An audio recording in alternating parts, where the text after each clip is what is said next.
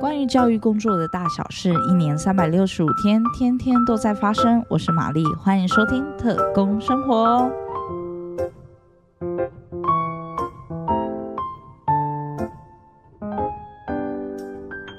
特殊教育的实施不单单只有在国小阶段，它是从学前、国小到高中，甚至到高等教育及成人教育阶段都有特教服务的存在。我们上一集有提到，高中以下的学校的特教办理方式分为集中式特教班、分散式资源班、巡回辅导班。然而，有一群孩子，他可能在一般的学校环境里适应上较为困难。他们大多都是重度及多重障碍的学生。那为了他们的特教需求，以及可以让他们在适性的环境中成长，台湾也设立了所谓的特殊教育学校，专门收身心障碍的孩子就读。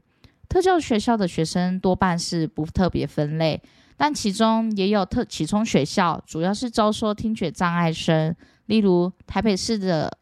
启聪学校、国立台南大学附属启聪学校。那么启明学校则是招收视觉障碍的学生为主，例如台北市启明学校、台中的私立惠民盲校等等。对于大部分的人，可能不是那么了解特教学校的面貌，甚至也有些误解。那么今天很开心能够邀请到充满热忱、想在特教学校持续耕耘的特工，与大家聊一聊他心中的特殊教育学校。我们欢迎泡泡学姐。Hello，大家好。泡泡学姐，要不要跟我们的听众朋友介绍一下你自己？各位听众朋友，大家好，我是玛丽的学姐，那他们都会叫我泡泡。那我一开始呢，就是在。特教班实习，然后接着就会一路在特教班、特教学校代理，后来才考上了台北的资源班。那今年终于经过了五年的耕耘，可以再重回特教学校服务。那真是恭喜泡泡学姐能够顺利的调回特教学校，恭喜你如愿以偿。可是，同为身为特教老师的我啊，也知道，其实，在特教学校服务其实是非常的辛苦。然后，面对，其实我因为过去也有在大学期间去有特教学校服务，其实面对的孩子的障碍程度其实都偏重。那我就一直很好奇，究竟是什么样的魅力？就特教学校到底有什么样的魅力，让学姐一直很想要再重新回到特教学校服务呢？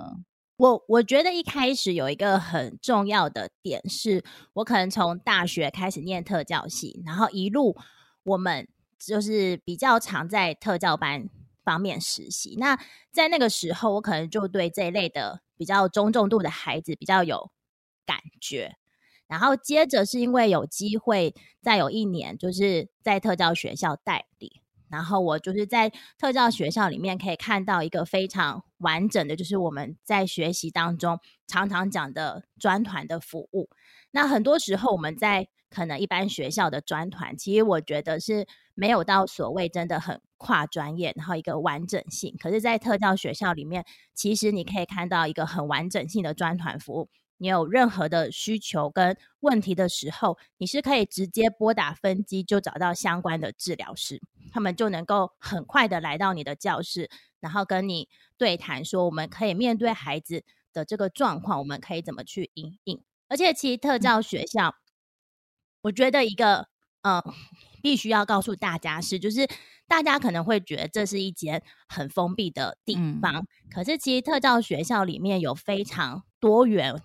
的一些的学习，然后跟一些尝试，那后面呢，我们就可以再慢慢的来跟听众们分享，到底特教学校里面有什么是一般普通的学校没有办法体验到的内容哦。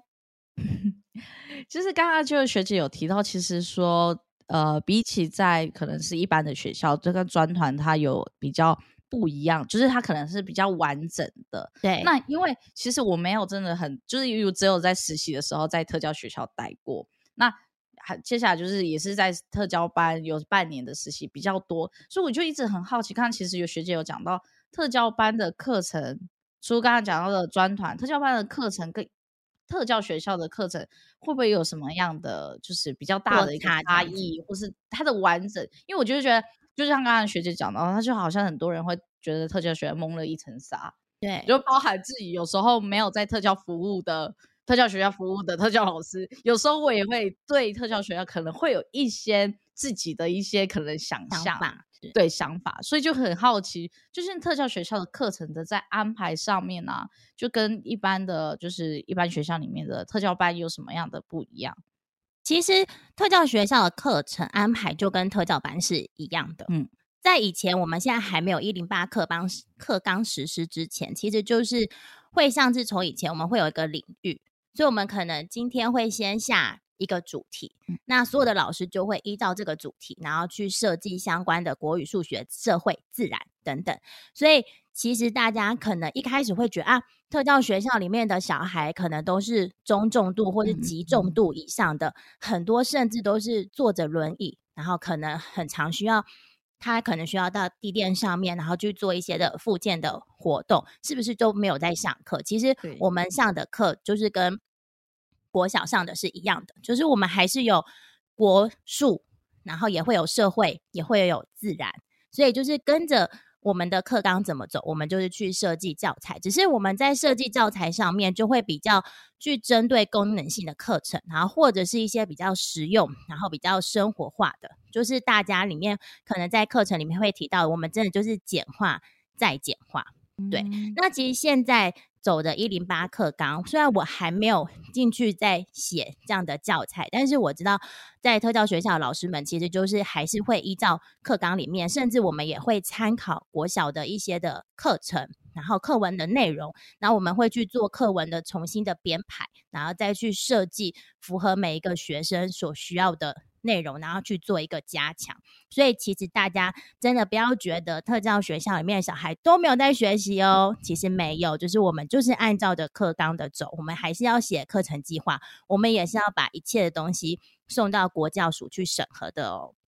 对，学姐其实真的是讲到，其实他其实刚刚讲到特教学校的课程设计，其实就跟一般学校一样。因为我这里也有人，就是有人跟我说过，啊，特教学校不就是送进去，他们就像他们就觉得很像幼儿园，就是而且他们因为就看到他们，可能外界就会觉得，哦，他们就是可能坐在轮椅上面，对，就是没有上课啊，就是就是会觉得啊，都也不人讲话，就坐在那边。然后好像就说啊，等等到中午的时候吃饭这样子，所以其实真的是要，就是大家真的是要注意，就是其实特教学校其实就跟还是像一般的学校一样，就是有这样上课。对，但当然学学姐其实有讲到，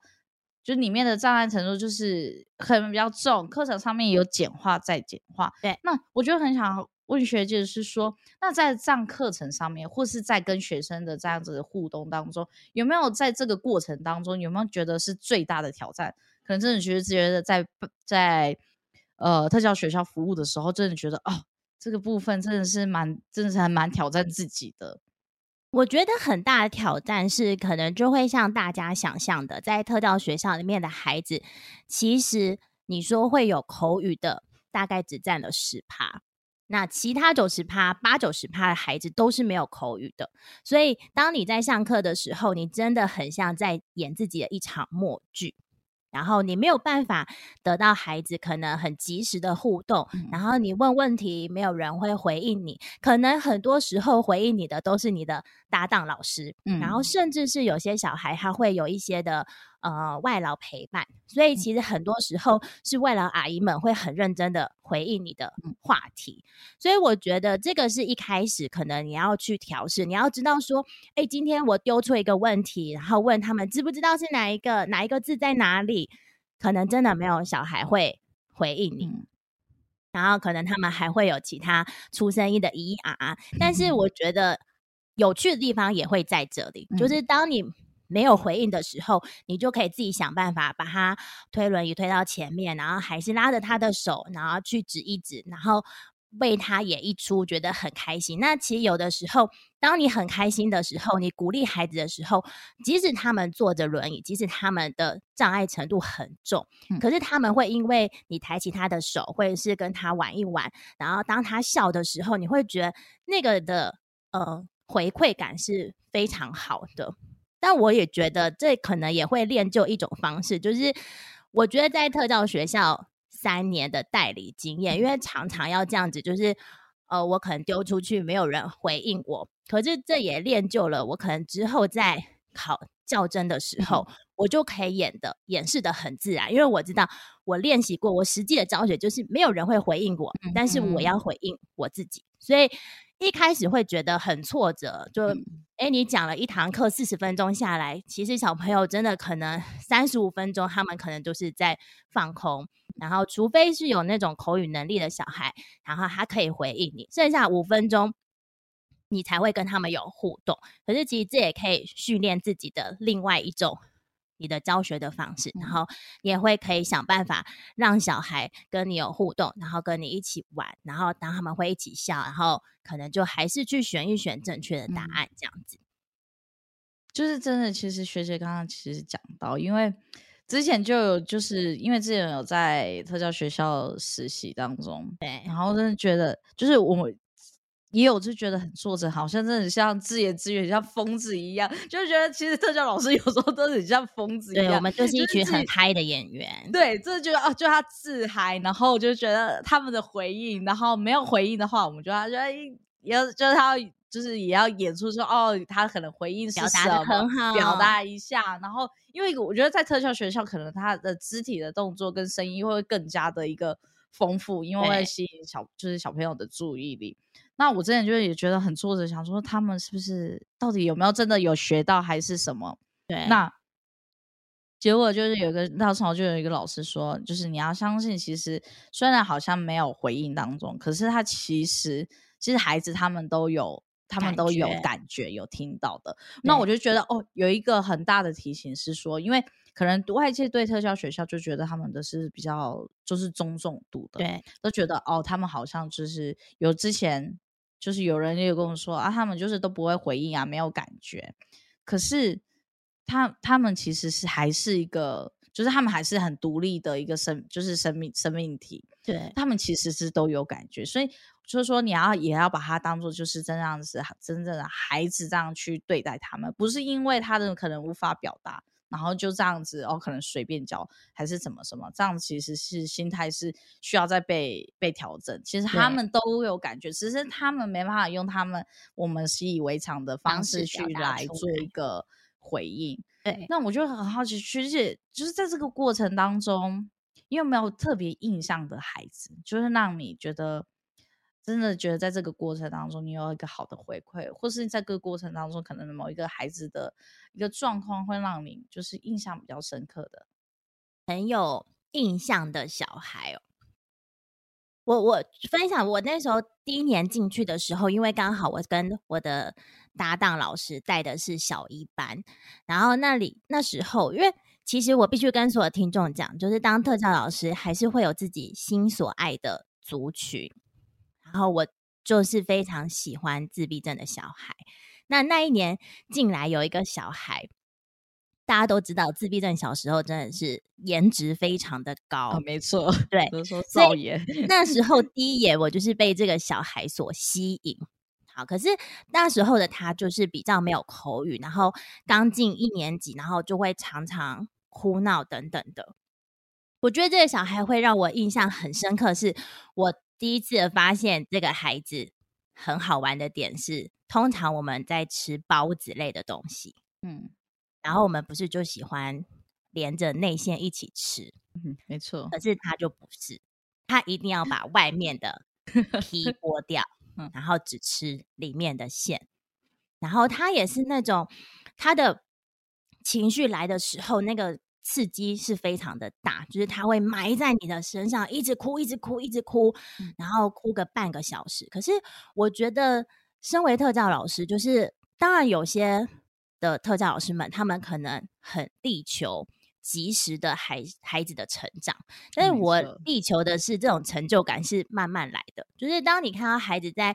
就是你跟搭班老师然后一起的努力调整下，他从可能一哭闹哭半个小时，然后。减成二十分钟，再减成十分钟，这个就对我来说，那是我刚进特教学校里面的时候一个很大的回馈点。然后你会发现，这个小孩其实你慢慢的跟他练习，然后他会做出正确的回应。那我觉得当中有一个很可爱的点是，不知道他们家，又又有点忘记那时候家访他们家的时候，他们家是不是有宠物？但是这个小孩很喜欢吃一些零食类，所以有时候下午点心时间，我们可能会准备一些就是小零食给他们吃的时候，然后我们就会让他们练习说，要吃东西的时候，他没有口语，可是他可能要拍拍自己的胸膛，就表表达我要吃。所以当他表达的时候，你就要送他一根吃。然后他有一次非常可爱的是，他吃完之后。换我就是示范给他看，所以我就我也拍拍我的胸膛，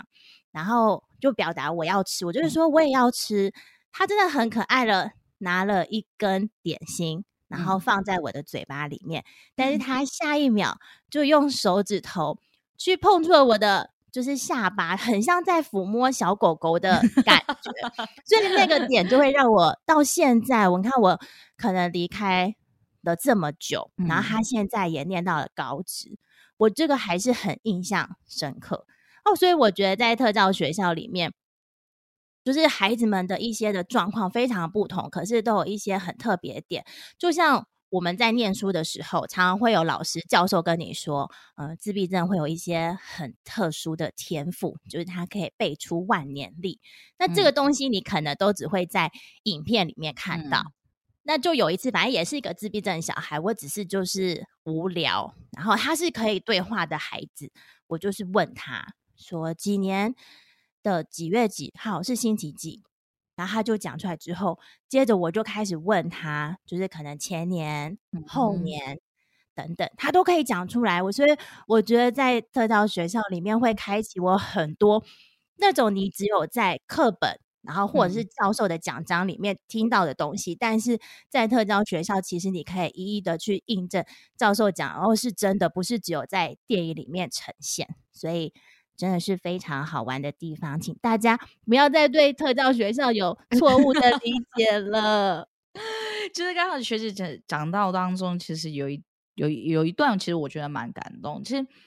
特教学生真的，我觉得会很辛苦，是因为。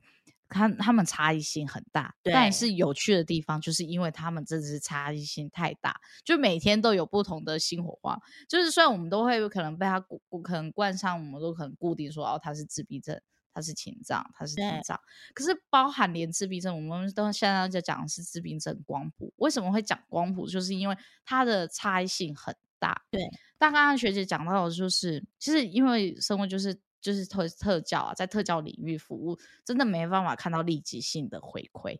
就是学学生也没办法，可能说老师我爱你。我就有时候看那种教师节，然后就去补课班的时候，就会看到那种一般就是一般孩子，有时候跟老师老师说老师我爱你，然后我就看一下，转头看一下，我们来觉得就是他他就要生的孩子，其实你想说算了算了算了，但就是真的，或是他们的进步，就是教了他们可能很因为短期记忆力。没有这么，就是就是短期就是短期记忆或者他们长期记忆力的问题，所以他们很快就会忘记。所以我们东西可能就是重复的练习，重复的讲，没办法就是马上得到回馈。可是我们真的是在做的过程当中，刚刚学姐就讲真的是要看长远的，看长远他们的进步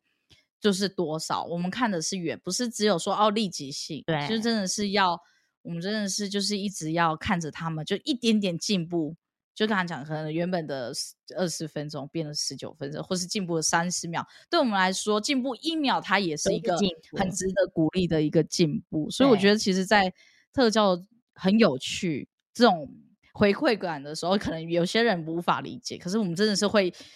就是我们我就会说，我们其实很多是很一个很容易满足，对我们是一群很容易满足的老师。没错，他可能多会写正确的一个笔画，或是。多写一个字，我们就就要拍手，没错，就要拍手了。所以我想要说，因为刚刚就有讲到，其实大众其实还是会对特效学校有不同的眼光。那学姐在这个过程当中，其实你会想要跟，可能因为我们听众有些是就是真的不是呃教育领域，他们对特教学校真的会不是那么清楚，然后就觉得里面的人都。甚至他们说真的啦，其实我也能理解，其实外众的眼光，很特看特教学校的孩子都会有一点，我觉得难免的就会会有点害，就是有点害怕，因为不出，我觉得是出于不了解。对，那从从你在特教学校服务的当中，你会觉得面对这样子的眼光，甚至孩子们可能因为也会出去一些活动，在面对一些大众的眼光的时候，你的想法是什么？然后你会想要跟可能有听到的听众朋友会想跟他们说什么？我觉得其实不论是不是可能在教育体系里面的听众，然后或者是呃，你可能就是真的很不了解。我觉得就连就是自己可能念特教出来的，嗯，学弟妹们，我可能不能讲学长姐，因为讲学长姐会大不敬。那我们就讲学弟妹们好了，都有可能会对特教学校误解。就像之前，就是我也跟玛丽他们分享过的学妹们分享过，我们之前看到一个特教老师的粉砖，他就有开了一题问题，然后就有一个特教系的学生问说，在资源班、特教班、特教学校学习，或是要实习，哪一个好？特教学校真的好封闭。那个当下，我真的看到“封闭”两个字，真的会。心中会有一把怒火，嗯，对。其实是我觉得，我们不论是哪一种教育，我们都是提倡，就是我们不能够去让孩子没有办法去接触外界的环境。对，我们就是希望一视同仁。我觉得这就是以前我们在学习的时候，可能教授告诉我们的，我们就是想要撕掉这些标签。那自己身为特教系的人，如果你又在帮特教学校里面的孩子贴上这种很莫须有的，然后我会觉得很心疼。那其实我觉得特教学校大家可能会有一种刻板印象，是觉得哦，你就是专门的学校了。嗯，那所以里面的一些东西一定都是非常不可公开，然后很神秘，然后甚至我也有。听过有人说，那你们这些在特教学校里面待久的老师，会不会也有可能变得跟他们一样？我真的有听过，有说你你你教这些特殊学生，你会不会就是也会变成这样子？是不是会变比较笨这样子？对。然后，但我觉得这就是大众们对特教的观念的不了解。嗯，其实我觉得我们不会。变得跟他们一样，反而我们会因为要去让自己更能够教出孩子们懂，然后孩子们能够回应的内容，所以你会不断的一直要去更新自己的特教的理念跟特教的教法。嗯，那我觉得我们会有一些课，可能是一些生活课，然后或者是一些适应课程，我们会去跟社区里面的一些的单位做合作。而我觉得一开始可能在几年前接洽的时候，嗯，当这些主管们可能不是这么了解特教小孩是什么时候，嗯，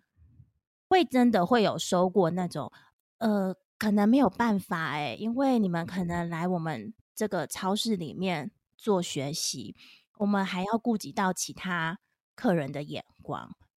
对，其实那个听到当下你会觉得，如果连我们都没有办法去接受这些孩子的时候，你要他怎么样再去往外面的生活圈去拓展？嗯，那所以以前我没有在特教学校，我在特教班的时候，有一次我就接洽了 Costco，嗯，我就说，我就说我们真的很希望可以让孩子们去各个大卖场体验，然后我觉得那一次的回馈就让我很感动。他们就是主管，就是说没有问题。然后当天我们的校车到的时候，然后是主管真的带着他的员工，然后一起来呃接待我们，然后告诉我们说呃可以怎么走，然后这边的无障碍的设施都非常的足够，所以就是不用担心。然后结束了之后还问我们说，哎，小朋友是有哪些东西可以吃的，或是我们就带一些果汁，然后让你们回去。所以我觉得。这几年特教的观念真的越来越进步，所以我也很开心，就是大众对于特教真的持一个越来越开放的角度去去看待。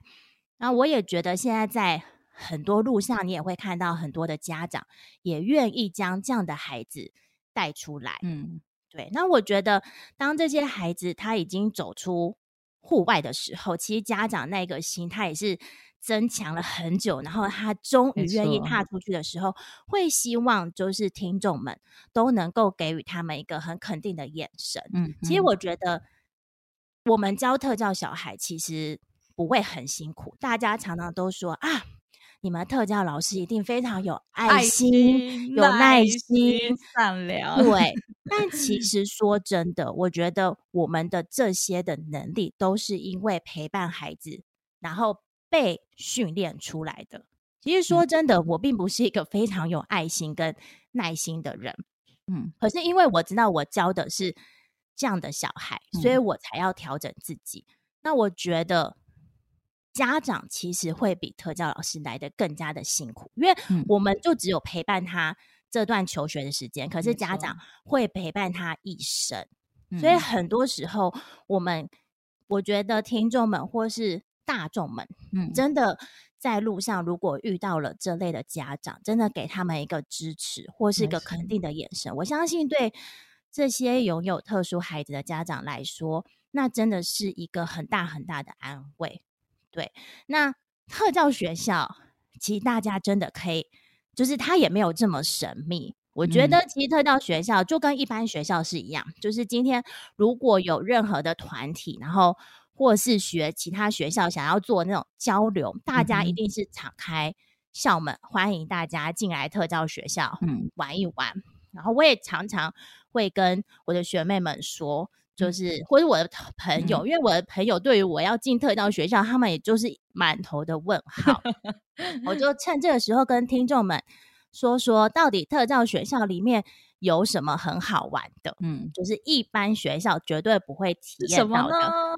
第一个就是，其实大家都有知道，就是特殊奥运赛。然后其实里面呢，或是我们的特奥的运动里面，会有一个滚球。嗯哼，好，所以听众们，就是你如果不知道，可以上网 Google 一下，就是滚球到底是什么。这个是特教学校或者是一般学校的特教班都会进行的一种球类的运动。那这个滚球在特教学校就是普遍而已，就是大家这一定没有什么吸引力。但是呢，再往上一点点，特教学校还会有什么呢？还会有现在大家可能可以在一些综艺节目上面看到的。泡泡足球，是那种大型的那、大型的球，然后把学生塞在里面。然后我们在家都要花钱在外面买玩那种那对那一种，对不对？大家在外面就要花钱，你还要付门票才能够进去体验你的泡泡足球。在特教学校，你的体育课就是可以跟学校说你想要。使用泡泡足球，你就可以来个国小部啊、国中部、高职部的班级竞赛，真的非常的好玩。如果你觉得这个还没有看头，我 在这间我在这间特教学校里面。每一年最吸引我的时候，就是我们校庆周的时候。你有听出来吗？是校庆周。我们的校庆不是一天，是一整周，每一天都会有不同的主题。校庆周会有的主题，第一个，每一年都会有集美女中的拔河队来我们学校做示范赛，所以你可以看到得到金牌的选手们就会在你的眼前，嗯，然后。拔河，因为我们会有拔河的对抗赛。接下来校庆周还有马儿会进到校园里面，因为其实马术是对特教孩子的一个很好的复健的活动，所以每一年都会有马儿咯咯咯咯咯进到学校里，真的太酷了。对，所以特教学校的活动真的是非常的多元，大家真的不要觉得。小孩就只是整天躺在轮椅上面，坐在椅子上面。其实我们有很多很好玩的事情，我们也会去校外教学，去农场，然后或者去做各式各样的体验的活动哦。其实真的讲到，其实特教学校真的有，其实非常的丰富。光那个马术马真的是太特别，要不要来？要不要来？哇，这感觉真的，我连我自己都觉得心动了吗？很被吸引，尤其还有那种拔河的一个活活动，就是其实这当中其实真的是非常的丰富。对，那就其实就讲，其实特教学校它其实就是要就是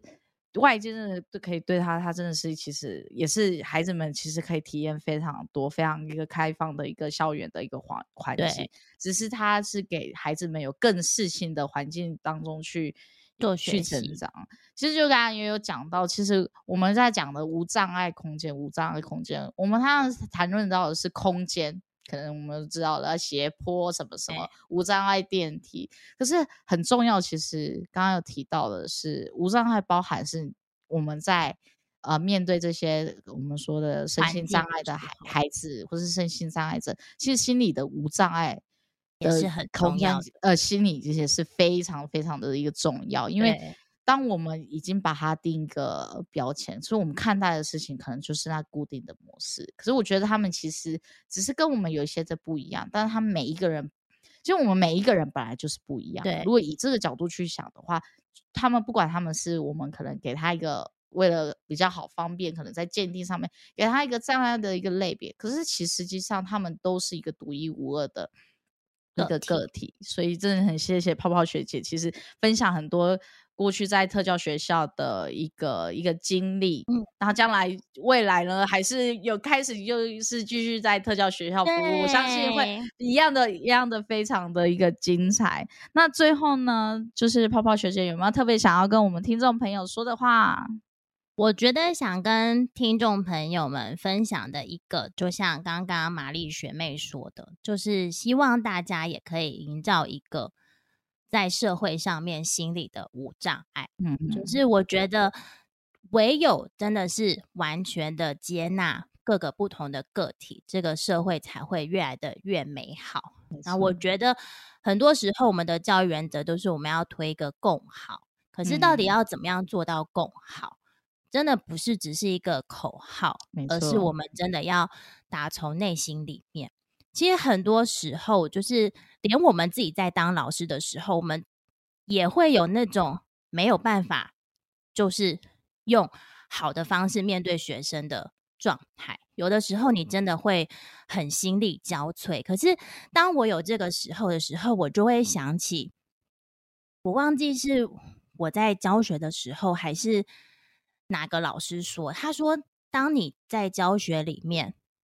很累的时候，他说记得你一定要蹲下，跟孩子一样高。嗯，对，因为大家可以想一想，就是你可能从小到大，啊或者是你现在自己在当老师，就是我们都是站着上上课，然后学生就是坐在位置上听，老师跟学生就是会有一个就是落差距的嗯落差。但有一次，我真的当我真的让自己蹲下，然后眼睛跟孩子平视的时候，真的会比较从孩子的角度来出发。嗯，对我觉得特教这个东西可能会越来越普遍，嗯，我们身边可能也会有越来越多就是特殊身份的人，可能不单单只是特教学校的小孩，我觉得嗯。也包含很多的成人，在社会上面其实真的比较不能够被大家理解跟接纳，常常就会觉得你们就是一种异类。嗯，对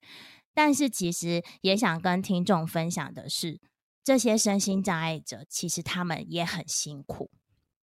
那我觉得这几年很多的韩剧其实都是以身心障碍的角色尤其去最近对流行的最近很非常律夯的师，对不对？所以其实大家，如果你真的觉得呃我对这一类的身心障碍者不是很了解的时候，建议大家就是可以去看看这些韩剧里面演的。其实我觉得百分之八十都还蛮像的。嗯，对我们可以不一定要完全的接纳，可是我们可以慢慢一步一步的去理解。啊、我也想说的是，台湾的特教其实真的做的越来越好。没错，真的是我觉得真的做的越来越好。